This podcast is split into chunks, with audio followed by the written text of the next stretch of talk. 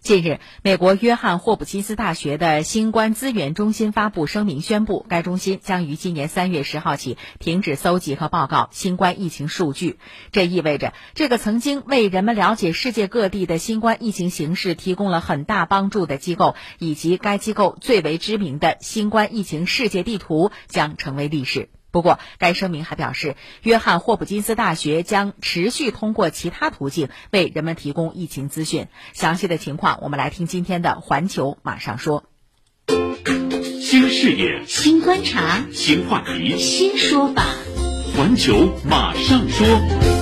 大家好，我是小马。这一消息一经发布，就引起了国内外网民的关注。在社交平台上，有人表达感谢，尤其是该机构著名的疫情世界地图，在过去三年里帮人们认识了全球疫情形势。但也有人冷嘲热讽，说所谓的疫情地图呢，不过是一个可笑的学生项目。那究竟是可笑还是可敬呢？我们来看一看新冠疫情地图是怎么来的。这个想法呢，最初是二零二零年三月由约翰霍普金斯大学的副教授加德纳和来自中国陕西的留学生董恩胜发起的。此后呢，还有一名来自中国的博士研究生杜红茹加入了团队，成为了核心力量。这个项目很快就得到了新闻记者和师生们的支持，不仅极大的填补了当时美国和全球疫情信息的缺失，更让从普通人到决策者都有了做出判断、制定相关政策的依据。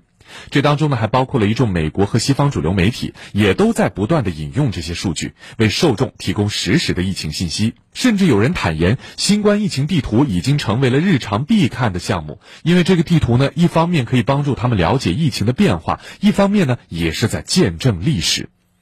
如今，对于这个项目即将走向终点，发起人加德纳说，他的心情呢是苦乐参半，但他也表示，现在到了该翻篇的时候了。不过，世界卫生组织今年一月三十号发表声明说，尽管新冠大流行可能正在接近转折点，但目前仍然构成国际关注的突发公共卫生事件。我们说，感染新冠或者是接种疫苗，可能有助于在全球范围内实现更高的群体免疫水平，但是在可预见的未来，新冠病毒仍将是一种在人类和动物中长久存在的病原体。所以，即便是没有了新冠疫情世界地图，我们依旧不能够掉以轻心。